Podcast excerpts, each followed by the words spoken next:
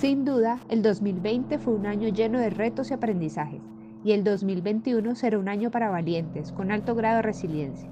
Para ellos creamos este taller, para que construyas planes de marketing que sobrevivirán a cualquier futuro por incierto que parezca. Hola, soy Marcela Delgado, psicóloga especialista en psicología del consumidor con 10 años de experiencia en marketing digital. Hago parte del equipo de Idealística y los voy a acompañar en estos capítulos del podcast ayudándolos a crear planes de marketing para tiempos difíciles. Y mi nombre es José Julián Sánchez, publicista con experticia en marketing estratégico, fundador de Idealística.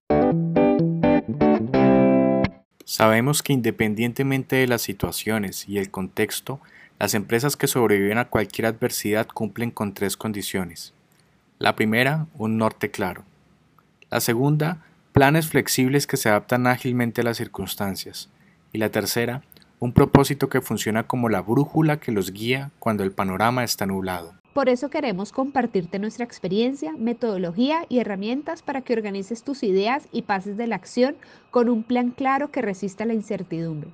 Con este plan lograrás inmediatamente definir una propuesta de valor que enamore a tus clientes, identificar nuevas oportunidades de mercado y construir un portafolio irresistible para tus clientes además de la forma para controlar y mejorar continuamente tu plan de marketing.